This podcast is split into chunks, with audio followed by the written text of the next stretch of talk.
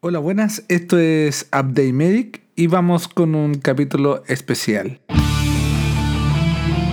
Bienvenidos, mi nombre es Osvaldo Campos y este es el podcast Update Medic, en donde encontrarás los temas actualizados de las patologías de tu interés.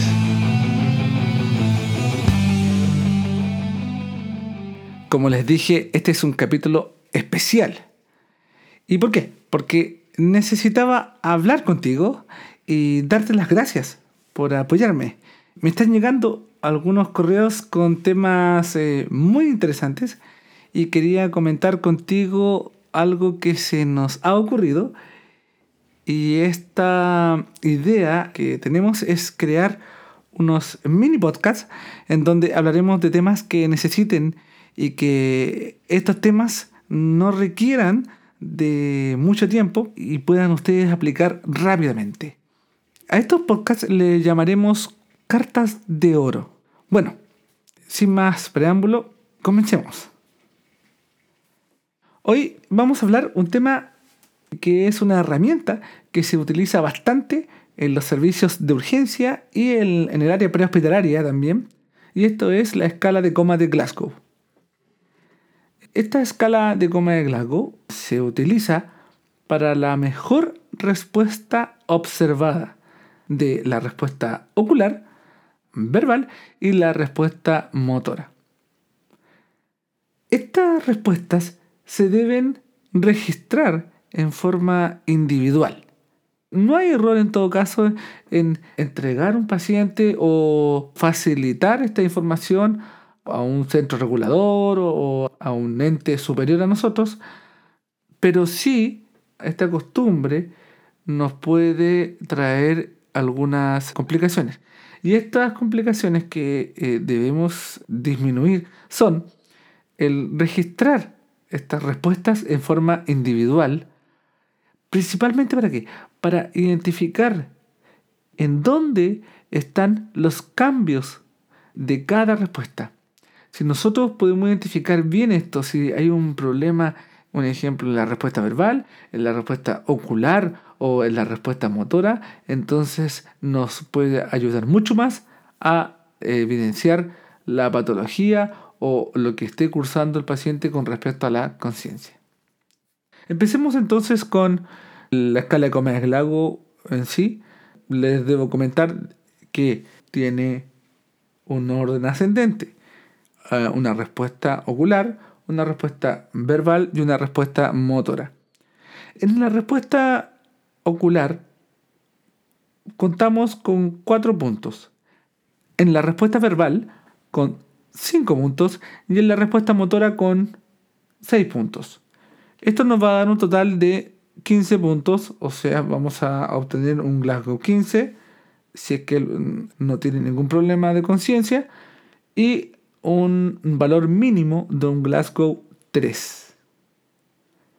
Bien, la respuesta ocular tiene cuatro puntos y lo primero que nos vamos a dar cuenta en la respuesta ocular es que el paciente pueda o no tener los ojos abiertos.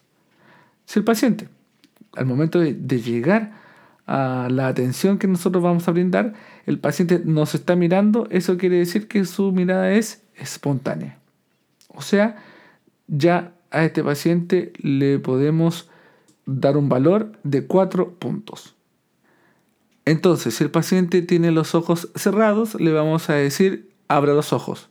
Si el paciente abre los ojos, entonces la puntuación va a ser de 3. Vamos a seguir ahora con un estímulo doloroso. Si el paciente al estímulo doloroso abre sus ojos, entonces esta puntuación va a ser de 2. Y por último, si no hay respuesta, el paciente va a tener una puntuación de 1. Puedo hacer mención entonces que en todas las respuestas el valor mínimo va a ser el 1. Bueno, pasando a la respuesta verbal, el paciente para obtener 5 puntos vamos a preguntarle qué le pasó. Si el paciente da una respuesta coherente, una respuesta orientada, entonces el valor que vamos a dar entonces a esta respuesta verbal va a ser de 5. Si el paciente responde confuso, el valor va a ser de 4. Si el paciente responde con palabras inapropiadas, aplicaremos un valor de 3. Si el paciente no puede decir palabras, no puede formular sílabas y solamente hace ruidos, entonces vamos a dar un valor de 2. Y si el paciente no puede eh, efectuar ninguna respuesta, el valor a la respuesta verbal va a ser de 1.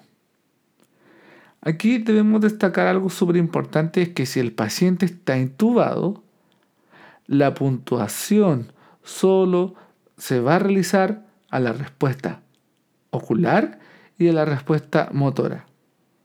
Y vamos a agregar una T de, de tubo endotraqueal, ¿cierto?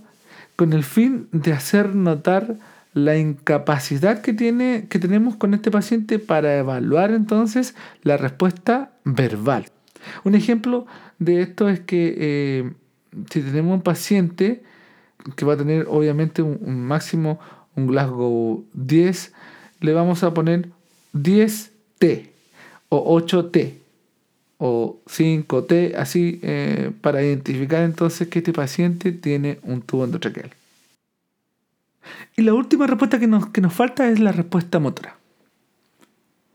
en esta respuesta nosotros vamos a realizar órdenes simples y vamos a ver qué tips tenemos para poder realizar una buena, una buena evaluación de la respuesta motora. Un ejemplo, le vamos a dar una orden simple al paciente como que levante los dedos de su mano.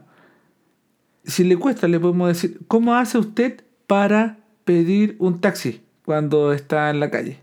Es una buena forma de que el paciente levante los dedos.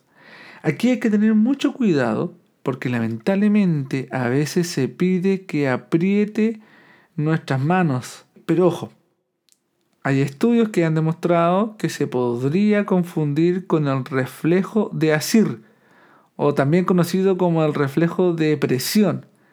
Este reflejo se estimula con el tacto y puede pasar en los pies o en las manos.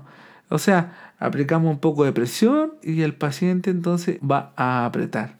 De hecho, este reflejo se asocia a lesiones del lóbulo frontal. Y, al ser un reflejo, entonces no contaría con una acción de obediencia, que es lo que nosotros estamos buscando. Si la persona no sigue una orden vamos a tener que realizar un estímulo doloroso. Y vamos a anotar su mejor respuesta.